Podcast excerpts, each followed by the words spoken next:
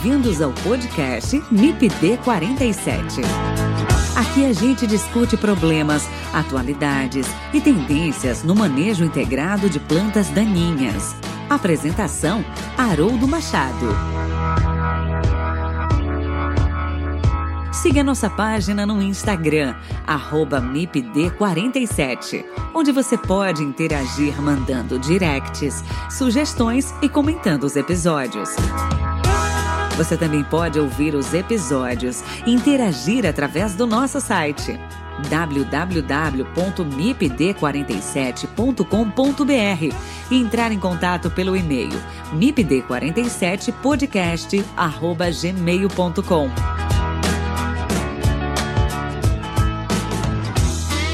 O MIPD 47 tem o apoio do Comitê de Ação à Resistência aos Herbicidas, o Agarac BR Quer saber mais sobre resistência de plantas daninhas a herbicidas?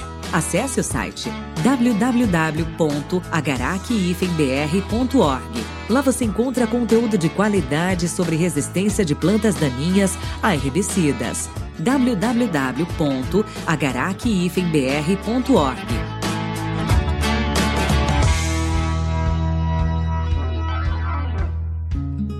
Olá pessoal, tudo bem? Que bom estar com vocês em mais um episódio do podcast MIPD 47. É sempre uma alegria muito grande estar com vocês a cada episódio. Pessoal, nesse episódio eu converso com o engenheiro agrônomo Lucas Geraldini, da Taranes. Nós vamos falar sobre o uso de imagens digitais e inteligência artificial no levantamento de plantas daninhas para elaboração de mapas de infestação e criação de bancos de dados. Basicamente, as imagens podem ser conseguidas via satélites, aviões ou aeronaves remotamente pilotadas. Essa tecnologia apresenta grandes ganhos no manejo de plantas daninhas, tais como otimização da aplicação, menor dano ambiental em longo prazo, facilidade na tomada de decisão de qual herbicida utilizar, menor gastos com herbicidas, possibilidades de mapeamento durante a realização dos tratos culturais, determinação prévia da quantidade de herbicidas a ser utilizado e traçar estratégias de manejo antecipadamente. Quer saber mais sobre o uso de imagens digitais e inteligência artificial no levantamento de plantas daninhas? Fique com a gente e ouça esse episódio do MIPD 47 Podcast.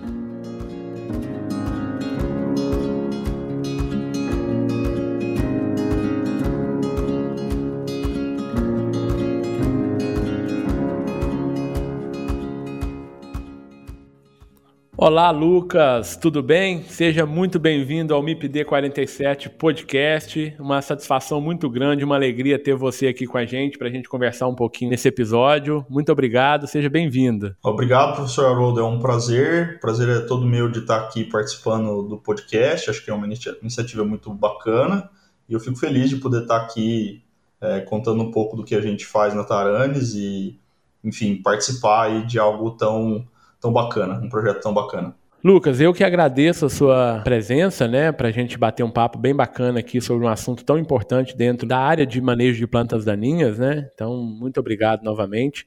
E antes da gente começar, Lucas, eu queria que você se apresentasse para os nossos ouvintes. Quem é o Lucas, por favor? Bom, é, meu nome é Lucas Geraldini, eu sou engenheiro agrônomo formado pela Exalc em 2013. Desde 2016 eu trabalho com, com tecnologias digitais aí para agricultura. Desde 2018 na Taranis, que é uma, uma empresa israelense que desenvolve tecnologias de monitoramento de precisão para a agricultura.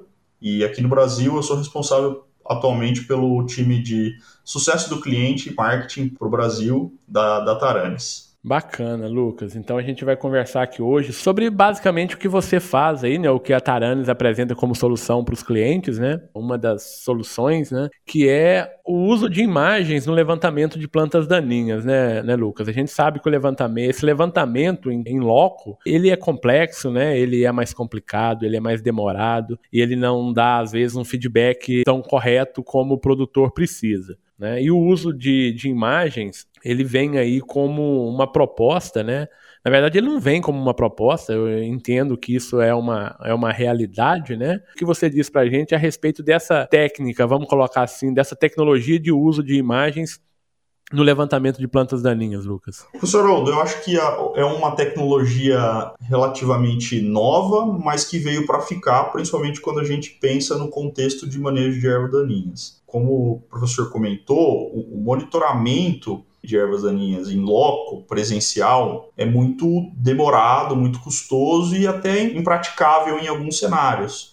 Né? Então, me parece que usar tecnologias que é, sejam capazes de escalar esse processo, né? sejam possíveis de otimizar, tornar esse processo de monitoramento mais eficiente, né? é uma boa ideia. Né? Nesse cenário, o uso de imagens ele é uma estratégia interessante, né? E, e aí dentro de uso de imagens existe uma gama grande de opções, de técnicas diferentes, de fontes de aquisição de imagens diferentes, né? A gente já teve a oportunidade de trabalhar com vários desses tipos de imagens, né? Então, a gente está falando desde da possibilidade de usar imagens de satélite, né? Para, de alguma maneira, monitorar, ah, até imagens que você pode capturar com é, veículos aéreos não tripulados, né? Os VANTs, né? Ou os drones, né?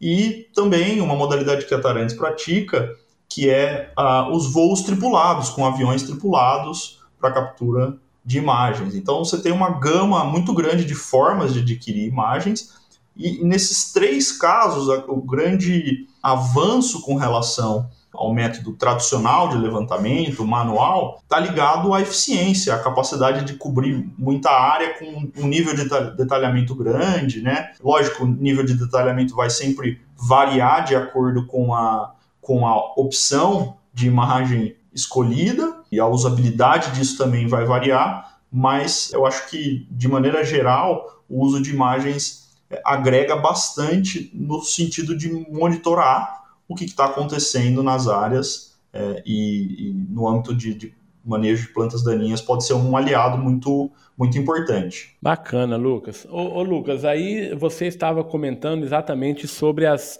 Sobre técnicas né, de aquisição das imagens, vamos colocar aqui. Você falou de satélites, você falou de, de aviões, você falou de veículos remotamente é, comandados, né, os vantes ou drones, enfim. Quais são as diferenças básicas que se tem, né, se é que se tem, das imagens, né, da, das diferentes imagens coletadas por esses artifícios, digamos assim. E quando optar, por exemplo, por uma imagem de satélite ou por uma imagem de drone?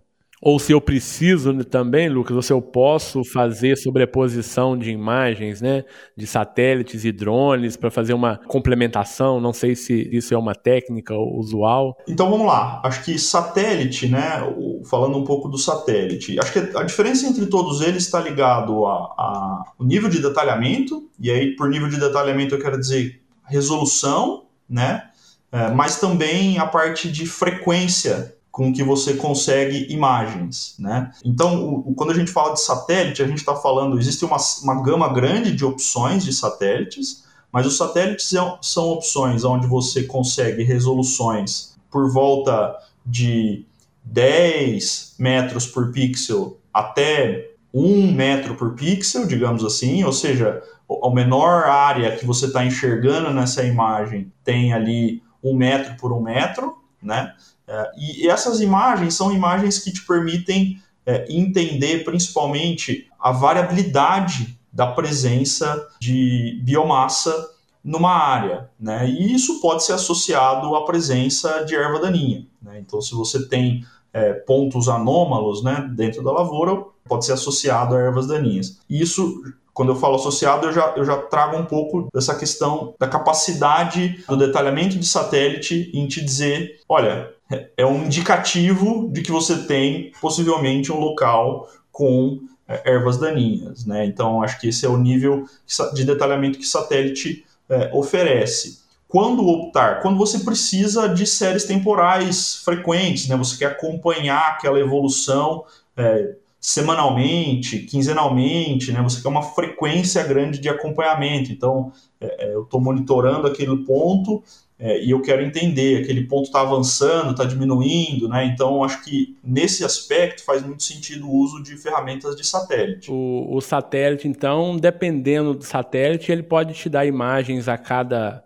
três dias, a cada cinco dias, a cada sete dias, seria isso? Exatamente. Você tem satélites que têm um período de revisita é, de 15 dias, de 20 dias, ou seja, você vai ter uma imagem né, a cada 15, 10 dias, 20 dias, depende, existe uma gama muito grande de satélites, até satélites de, com período de revisita diário, que aí não é um satélite só, na verdade são uma, é uma constelação de satélites, são vários satélites trabalhando em conjunto com período de revisita diário. Então você tem toda essa gama de opções de, de satélites no mercado hoje. Lógico, cada tipo de satélite com o seu custo, né, com o seu, com a sua, vamos dizer assim, alguns mais acessíveis, outros com custos mais, mais altos, mas existe para cada necessidade uma solução mais indicada.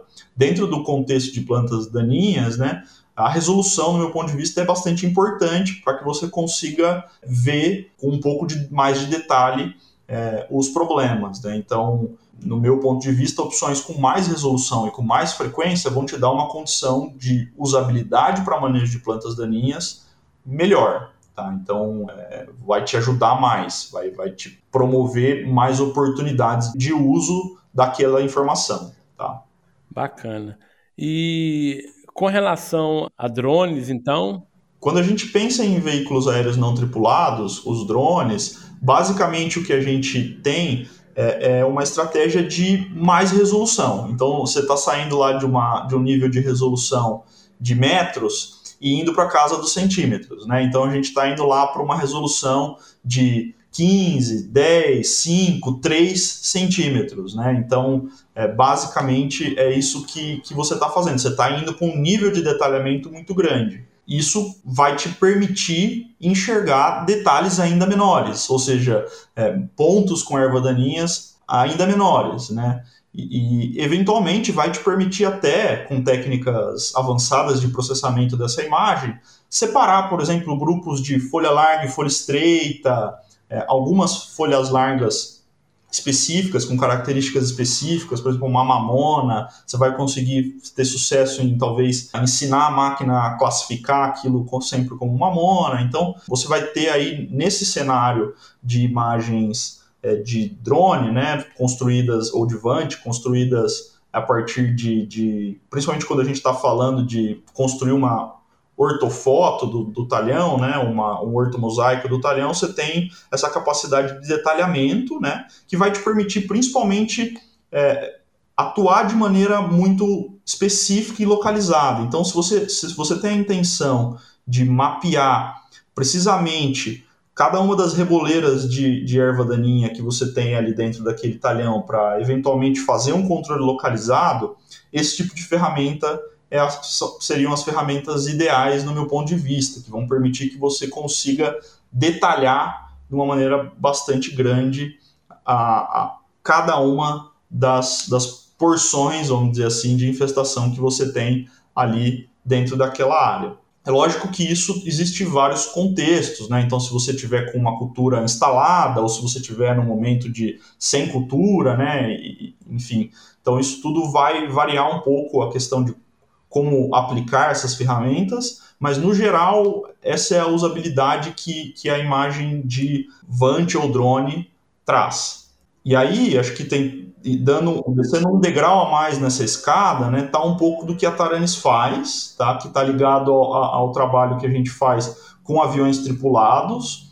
A gente também aplica drones, a gente tem a capacidade de usar essa tecnologia que a Taranis desenvolve tanto em drones quanto aviões tripulados, mas basicamente a gente desce mais um degrau na escada da resolução e vai para e vai para vai para o cenário onde a gente está falando de resoluções submilímetro, né? Então a gente tá saiu lá da casa do centímetro e veio para casa de menos de um milímetro e, e, aí é um salto grande de, de resolução. Claro que a tecnologia te detalha muito melhor cada uma o que você consegue ver, o que você consegue enxergar. Então, pelo que eu estou entendendo aqui, Lucas, na verdade, então você vai usar uma técnica de acordo com o seu objetivo, né? Se você precisa de, de uma maior resolução, né, ou menor resolução, você pode tomar essa, essa decisão de qual tipo de imagem, né, ou de qual imaginamento que você vai, vai fazer aí em função dessa, dessa situação, né? Então é mais ou menos isso, né? É, é, mais ou menos isso, é mais ou menos isso, e, e basicamente o, quando a gente fala de mais resolução, né, você está sempre indo para um caminho onde você está lidando com cada vez mais dados, né? A gente tem que lembrar que imagens, no final das contas, são dados, né? A gente transforma elas em informação, mas no, no início elas são dados, né? E quanto mais resolução, mais massa de dados para ser processada você está gerando.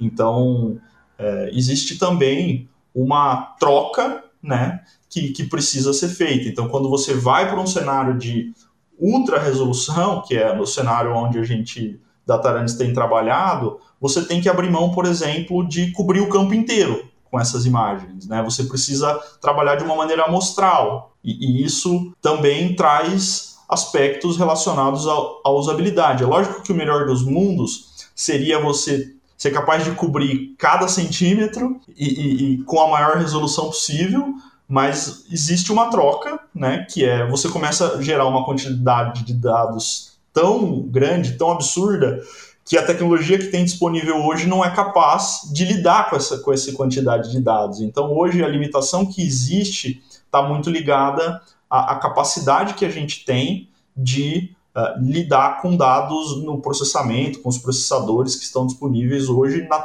na computação moderna. Tá. Essa era a minha pergunta, Lucas, seria a minha, minha dúvida, né? Esse processamento digital, né? A gente está preparado para isso? Existem softwares que, que dão conta desse volume grande de dados que você disse quando você trabalha aí com, com resoluções aí submilimétricas? Ou esse ainda é um gargalo? Não, a gente a gente está preparado. É, assim, o que o que a gente tem desenvolvido na Tarani são, são ferramentas de, de mitigar, digamos assim, o problema de muitos dados para processar. Então, como é que a gente faz isso hoje, né?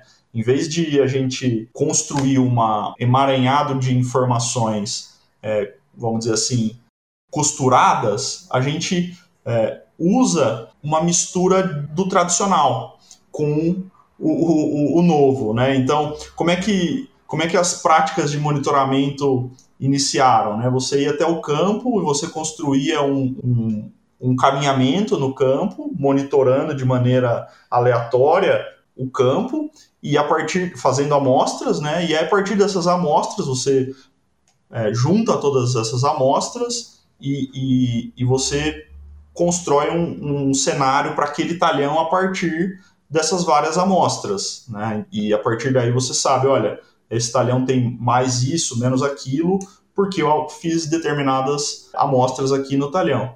O que a gente faz de alguma maneira para lidar com essa, com essa dilema da quantidade de informação é, é a mesma coisa. A gente segue um racional onde a gente vai lá e amostra o talhão, a gente controla essa taxa amostral, a gente tem trabalhado com duas é, pontos de amostra por hectare, por exemplo, né? É, cada ponto tem uma determinada área né, de cobertura, então a gente está falando de amostras de 10 a 15 metros quadrados, e você distribui isso de uma maneira bastante é, ampla no campo para que todas as regiões do, talhões, do talhão fiquem representados no resultado final da média da área.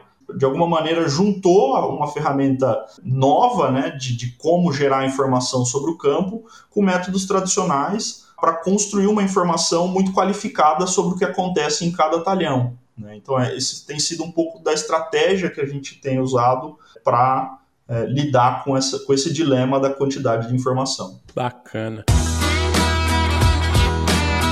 O MIPD 47 tem o apoio da Sociedade Brasileira da Ciência das Plantas Daninhas. Se você quiser conhecer um pouco mais sobre a SBC PD, visite o site www.sbcpd.org.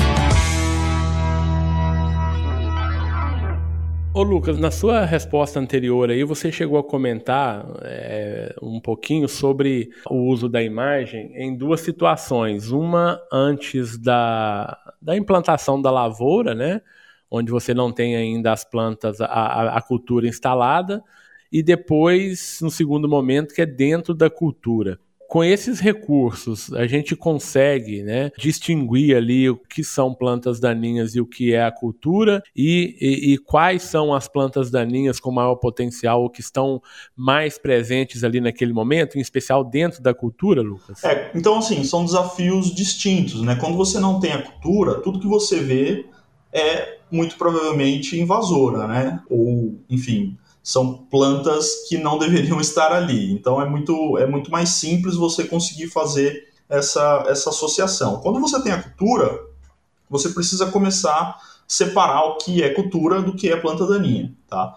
O que a gente fez foi, a partir dessa. O que a Taranis fez foi, a partir dessas imagens coletadas com alta resolução, a gente construiu um banco de dados, um banco de imagens e, e a gente usou o trabalho humano é, de agrônomos para olhar para essas imagens e, e, anotar o que era planta daninha e o que não era, e o que era cultura. E ao longo do tempo, a gente foi fazendo isso é, sucessivamente, usando técnicas de machine learning e, e visão computacional, para conseguir construir na máquina uma capacidade de fazer isso autonomamente. Tá? Então, esse é o processo de inteligência artificial que a Taranis vem desenvolvendo, que é a construção desse banco de dados é, e, dessa, e dessa inteligência artificial, capaz de pegar cada uma dessas amostras de 10 a 15 metros quadrados que eu comentei, com menos de um milímetro de resolução, e, e, e analisar cada uma dessas imagens, processar cada uma dessas imagens e entregar uma, um resultado que é é, totalmente de, ser capaz de detectar totalmente cada uma das ervas daninhas presentes ali naquele, naquele, naquele ponto e separar isso do que é cultura. E, e estimar a porcentagem de cobertura daquela de cada uma das espécies presentes ali naquela imagem é, e, enfim e ser capaz de extrapolar isso para o campo né? E determinar olha para esse campo é, você tem é, mais presença de uma erva daninha em detrimento de outra, é, olhando para todas as amostras que a gente coletou nesse campo. Tá? Então, é, a partir daí, a gente conseguiu chegar num ponto onde a gente quantifica e qualifica a, a presença de erva daninha e um talhão. Ô Lucas, e a gente tem observado algumas tecnologias também, né, que estão sendo utilizadas hoje aí, que usam sensores, sensores infravermelho, infravermelho distante, né, câmeras de baixo custo, para identificar a presença de plantas daninhas né, no momento da aplicação. E aí, associado, você tem uso de válvulas rápidas, solenoides ali, que, que dispara né, a aplicação do herbicida em frações de segundo, baseado na identificação da presença dessas plantas. Né? E ali a aplicação ela é realizada em pontos específicos.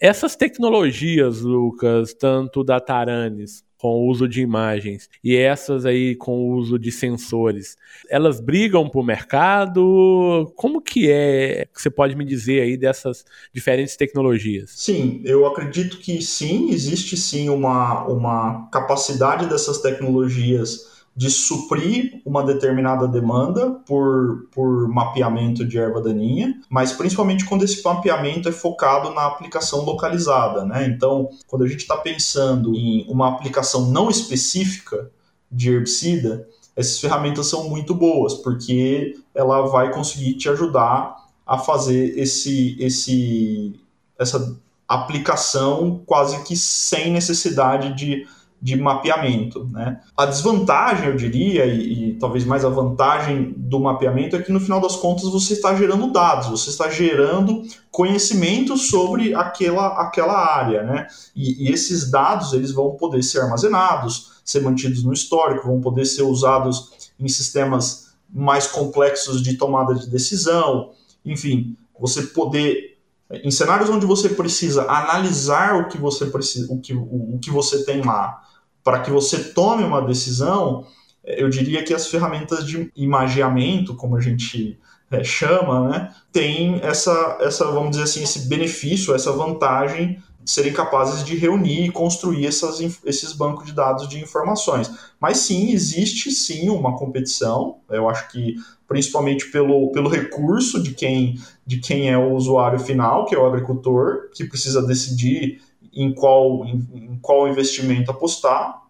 E aí o que a gente tem visto no mercado é, é culturas onde existe né, essa capacidade de usar ferramentas herbicidas de amplo espectro, com ampla seletividade, né, com auxílio de biotecnologia, que resistente a Roundup, resistente a dicamba, resistente a 2,4-D, enfim, tudo isso que tem no, que já existe no mercado hoje, te dá a possibilidade de apostar muito nesse, nesse tipo de ferramenta que não requer mapeamento e que na própria no momento consegue já é, decidir aplica ou não aplica baseado na presença ou não de ervas daninhas. Quando você vai para sistemas mais complexos de manejo, você precisa lançar mão de ferramentas também mais complexas do ponto de vista de capacidade de gerar informação para o recomendante analisar aquela informação, analisar aquele conjunto de dados e a partir dali construir uma decisão. Acho que um exemplo claro, e, é um do, dos nichos de mercado, que não é exatamente um nicho, mas é, é um, um mercado que a Taranis vem trabalhando muito, é o mercado de cana-de-açúcar, né? Onde isso é exatamente o caso, né? Você tem a necessidade de, de entender a flora, digamos assim, ou, ou, quais são as espécies de erva daninha que estão ali mato competindo com, com, a, com, a sua, com a sua área de cana, é, para então entender qual Uh, qual estratégia lança mão, qual ferramenta faz mais sentido, qual ferramenta otimiza melhor a sua relação controle é, custo ou controle é, residual, enfim, uma série de outros aspectos que você precisa levar em consideração. Então, em, em cenários onde você tem um manejo mais complexo do ponto de vista de tomada de decisão, essas ferramentas onde você consegue construir um banco de informações te ajudam bastante, no meu ponto de vista. Resumindo, né, Lucas? Tem o, o mercado para as diferentes tecnologias, né? Vai depender muito do que você precisa, né? Naquela, naquela situação específica, né? Então é, eu acho que é por aí. Ô Lucas, como que está o mercado, né, para uso dessa tecnologia, né, do uso de imagens aí? Como que o produtor ou, ou as usinas, né, tem usado essa ferramenta, Lucas? Tem, tem crescido esse mercado? É um mercado crescente? É, como que está essa situação, esse panorama?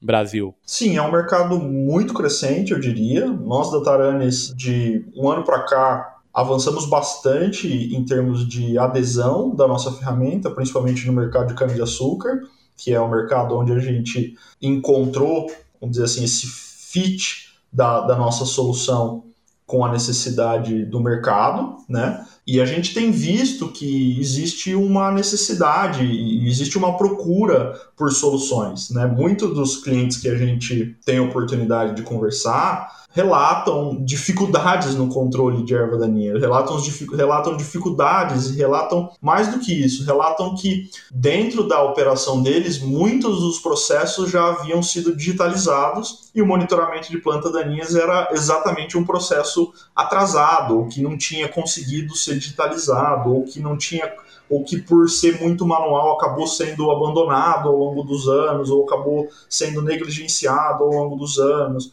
que não se construiu boas bases de dados sobre presença, ou que uma pessoa dentro da, da, organização tem tudo na cabeça, sabe? Aquele banco de dados ambulante ali, que ele sabe exatamente aonde tem cada problema, mas tem dificuldade de se, de, de, de se passar isso né, para outros funcionários. Então, enfim. Ou se essa pessoa sai da empresa, da companhia, né, essa informação ela, ela sai da companhia também, né? Vai junto, né? Então, Veja, tem sentido, sim, uma demanda muito grande.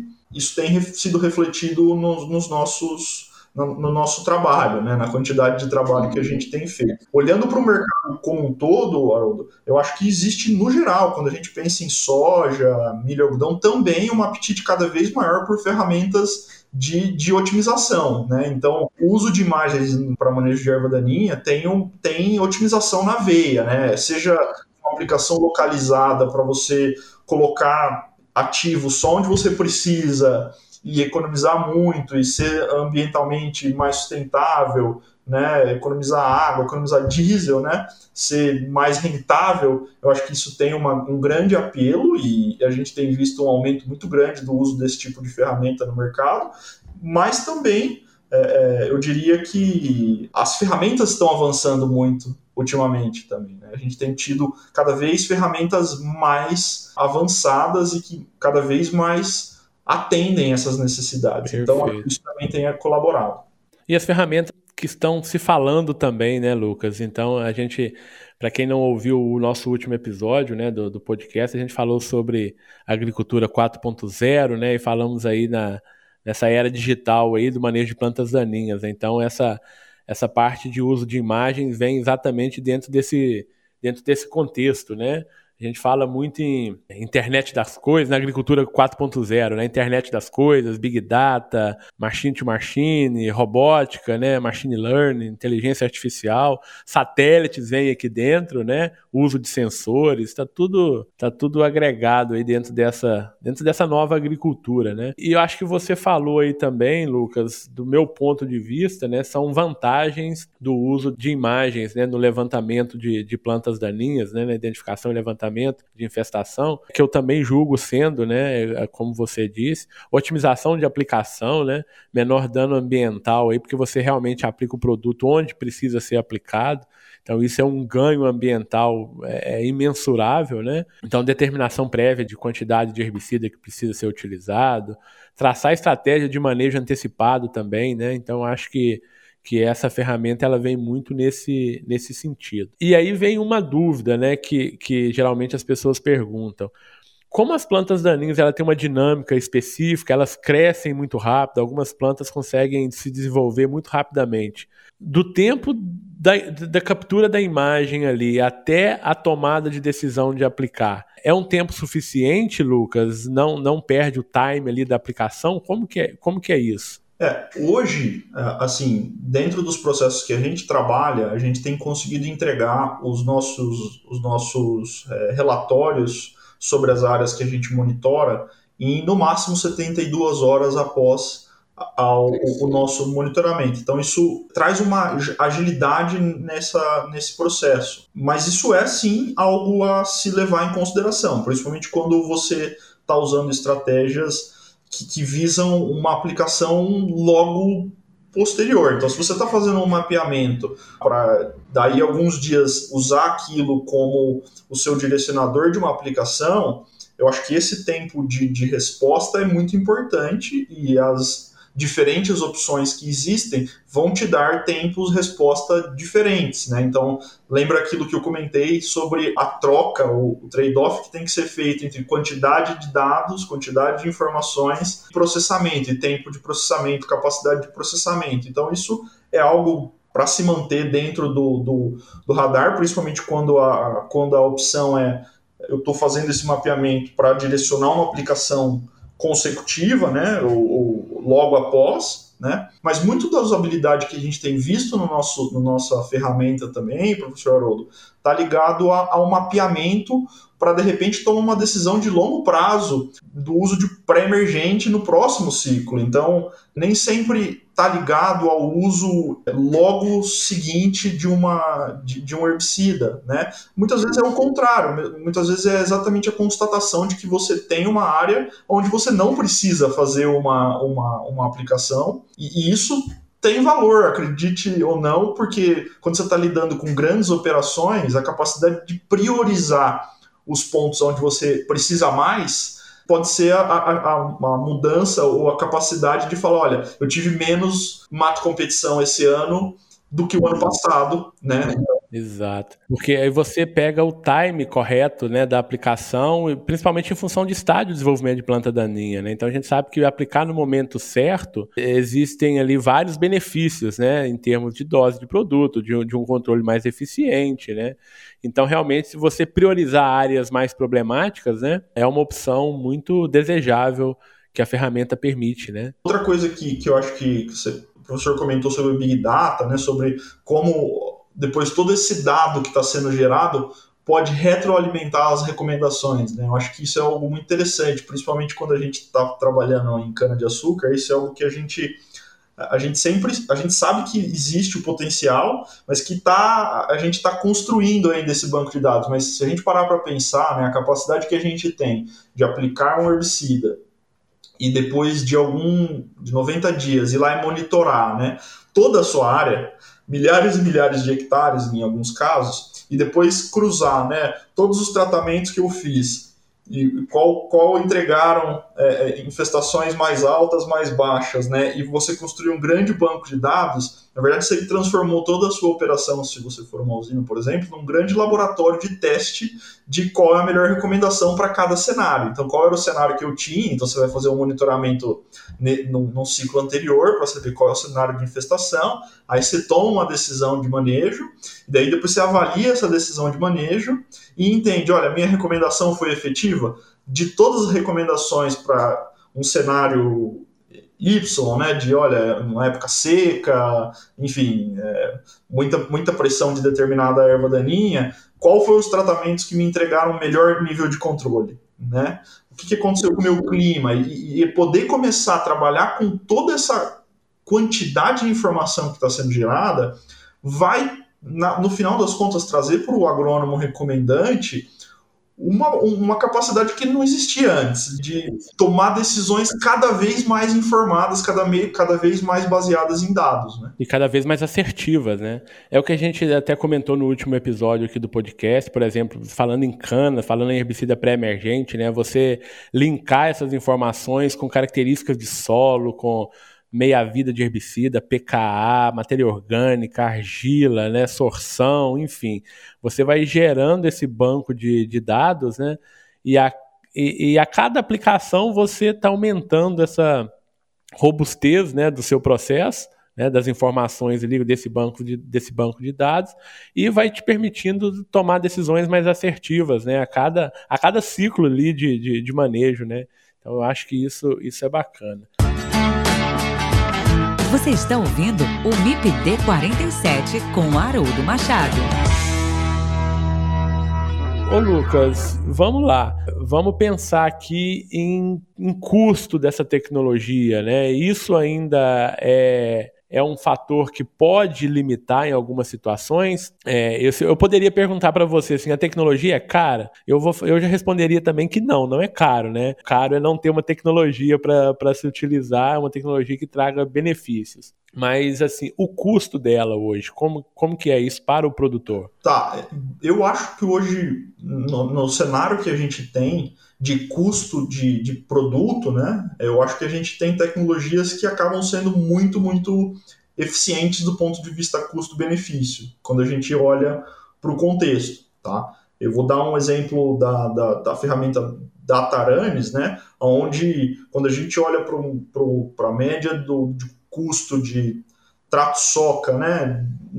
No Brasil, é, anunciado pelo PSEG, que foi de 360 e é, 3 reais por hectare, né? É, a gente está falando de um custo da Taranis de 7% disso. Um, um, um, monitoramento da Taranis custa 7% desse, desse valor. Né? Ou seja, se você conseguir é, ajustar ou otimizar a sua recomendação na média em 7%, você já recuperou todo o investimento que você fez. Né? E aí todo o ganho de, de controle, todo o ganho de, de diminuição da mato competição, de, de, de eficiência de colheita, redução de necessidade de aplicação adicional, catação, aplicações que não, não necessariamente estavam no teu cronograma operacional, que te geram um operacional extra. Enfim, se você colocar todos esses benefícios, né, acabam sendo é, é consecutivos ao uso da tecnologia, né? Isso no curto prazo. No longo prazo, você tem a capacidade de é, é, fazer uma gestão de, de plantas daninhas melhor e, e, diminuir a infestação, aumentar a sua produtividade de maneira geral na sua, na sua área de cultivo. Então, eu acredito hoje que o custo da, da tec, das tecnologias estão bastante ajustados para o cenário de custo de produto, de, de custo de, de, de, manejo com herbicida, tá? Perfeito. E você falou só do custo de controle, né, Lucas? Você não falou do custo de não controle, né? Que são as perdas ali em produtividade, né? E, e que às vezes isso não é computado, né? É difícil, né? Mas isso também é uma, é uma característica é, importante. Ô, ô, Lucas, e a gente fala muito aqui para estudantes também, aqui de curso de agronomia, né? Os nossos ouvintes aqui do podcast e, e é uma geração que está muito antenada aí a tecnologias, né? É, como que está esse mercado de trabalho aí para os futuros profissionais, né? Que querem atuar nessa área e qual é o perfil do profissional, por exemplo, né? Que a, que a Taranis eventualmente busca. Quem é o, o profissional aí dessa, dessa área de atuação? Legal, eu acho que é um mercado muito aquecido, sendo sincero, acho que é um mercado que tem uma capacidade muito grande de absorver profissionais nos próximos cinco anos. Eu acho que é um é, vai precisar de muita gente capaz de lidar com, com informação. Né? Então, eu vejo que, que é, falta no mercado, existe falta no mercado hoje de pessoas que tenham facilidade de, de lidar com tecnologias digitais. É, e eu acho que essa geração de, de universitários né, é, são é uma geração já que já nasceu dentro de um ambiente digital, enfim. Então acho que acho que essa geração tem uma, uma vantagem muito grande. São todos nativos digitais e, e eu acho que isso vai ajudá-los muito. Então os que tiverem interesse, com certeza vão conseguir é, se colocar no mercado é, dentro de, desse tipo de, de né, do digital, né? Ah, agora, falando especificamente do que a Taranis procura nos profissionais, acho que uh, o dinamismo, a capacidade de adaptação, a gente é uma empresa, um, uma das características desse mercado digital é que ele ainda é muito novo, então ele está em transformação constante. Né? E é uma transformação muito rápida. Né?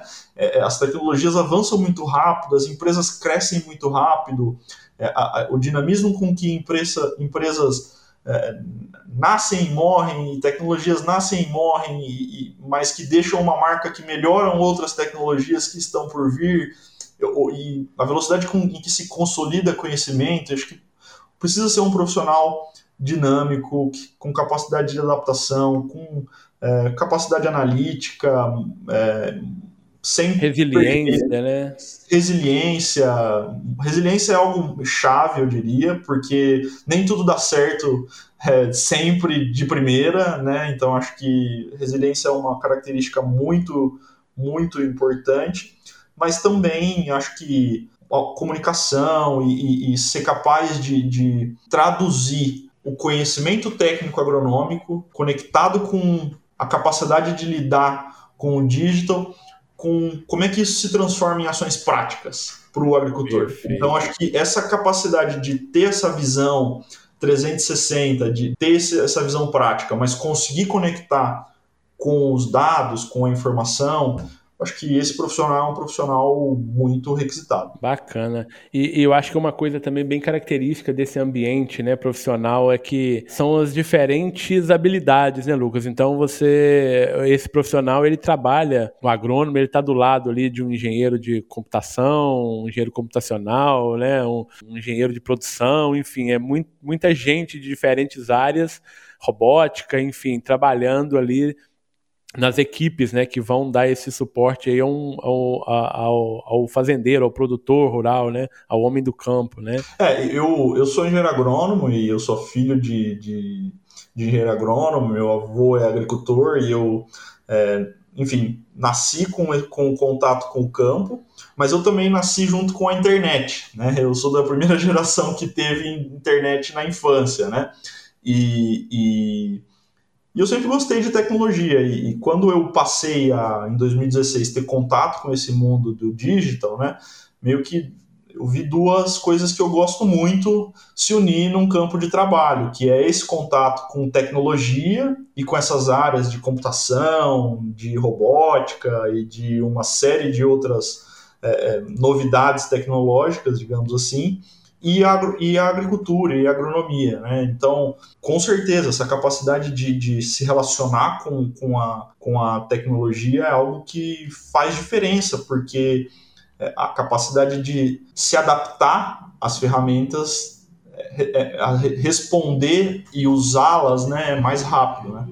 Perfeito. Ô Lucas, o, o, papo, né? Eu sempre falo isso aqui, já virou um clichê aqui nosso, mas toda vez que o papo é bom, o tempo passa muito rápido. A gente já tá chegando aqui ao final do nosso episódio. Eu queria que você falasse um pouco da Taranis, Lucas. É, o que é a Taranis, né? Para quem ainda não conhece a empresa, para quem não conhece aí a, as entregas da empresa, por favor. Tá bom. Bom, a Taranis é uma, é uma empresa israelense, tá? Que está aqui no Brasil desde 2017 a gente trabalha num, num, segmento da agricultura digital, da agricultura 4.0, que a gente chama de monitoramento de precisão. É isso que a gente, que a gente faz. Então, a gente basicamente une né, ferramentas de agricultura de precisão, de monitoramento de, de né, clássico com tecnologia. Né? Então, é, enfim, a gente é, trabalha basicamente com as culturas de, de cana-de-açúcar, soja, milho e algodão, mas recentemente muito mais especificamente com cana-de-açúcar, tá? É, e é, monitoramento de ervas daninhas tem sido um dos pontos altos da, da nossa solução aqui no Brasil, por isso que a gente, é, enfim, acabou tendo a oportunidade de estar aqui hoje, eu acredito, né? Então, é, a gente tem trabalhado muito no setor sucroenergético com o monitoramento de plantas daninhas para, usinas e fornecedores, tá? É, o nosso serviço, a gente chama esse serviço de Smart Scout, é um serviço onde a gente entrega todo o, o processo, desde a aquisição, o processamento e os relatórios. É, é, a gente entrega todo esse serviço, então é um serviço onde o, o produtor, a usina, o cliente não precisa é, comprar equipamentos, não precisa despender tempo aprendendo operar ou aprendendo uma operação nova, absorvendo uma operação nova dentro da organização dele. Tá? Então a gente entrega isso, esse serviço na modalidade de serviço completo. Tá? A gente acredita que o que a gente tem de mais diferencial está ligado à nossa capacidade de resolução. Então a gente, essa tecnologia que eu descrevi como submilimétrica, né, onde a gente tem a resolução com menos de um milímetro, é uma tecnologia desenvolvida pela Taranis, tá? Uh, a gente tem muita escalabilidade, né? A gente conseguiu colocar essa tecnologia em aviões tripulados, o que permite que a gente cubra muita área em muito pouco tempo. Isso permite com que, com pouco operacional, a gente cubra muita área em, em, em pouco tempo. Então, isso dá para a gente uma capacidade de escalar o monitoramento muito, muito grande.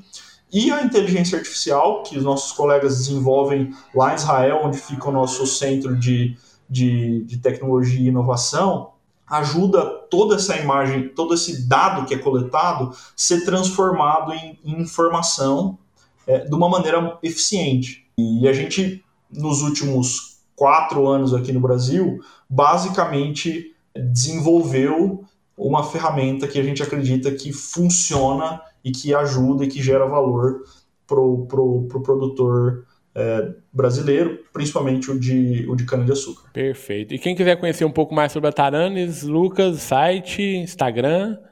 É, a gente tem o nosso Instagram, Taranes Brasil. Pode também procurar o nosso site, que é taranes.ag e pode ficar à vontade de me procurar também, Lucas Geraldini, no, no LinkedIn, e-mail, é, lucas.geraldini.taranes.ag.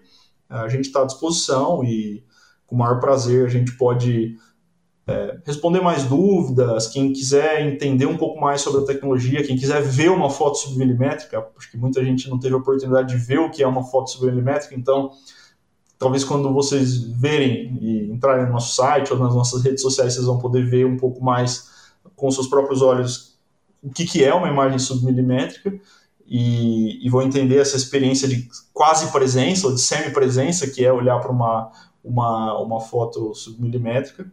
E, enfim, a gente fica à disposição. Ok, Lucas, novamente muito obrigado, tá, por esse tempo aqui para bater esse papo com a gente no MIPD 47 podcast. Uma satisfação muito grande, trouxe para a gente aqui um conteúdo muito rico, né, um tema muito bacana. Muito obrigado. Até uma próxima oportunidade da gente conversar um pouco mais. Eu que agradeço, foi um prazer. Ok, e a vocês, meus ouvintes, um abraço e até o próximo episódio do MIPD 47. O MIPD 47 tem o apoio do Comitê de Ação à Resistência aos Herbicidas, o Agarac BR. Quer saber mais sobre resistência de plantas daninhas a herbicidas? Acesse o site www.agaracifembr.org. Lá você encontra conteúdo de qualidade sobre resistência de plantas daninhas a herbicidas. www.agaracifembr.org. você gostou desse episódio, compartilhe no Instagram marcando o arroba MIPD47. Se quiser enviar sugestões, o e-mail é o mipd47podcast@gmail.com. Ouça também os outros episódios em www.mipd47.com.br. Siga o MIPD47 na sua plataforma de podcasts preferida e também no nosso Instagram, o arroba MIPD47.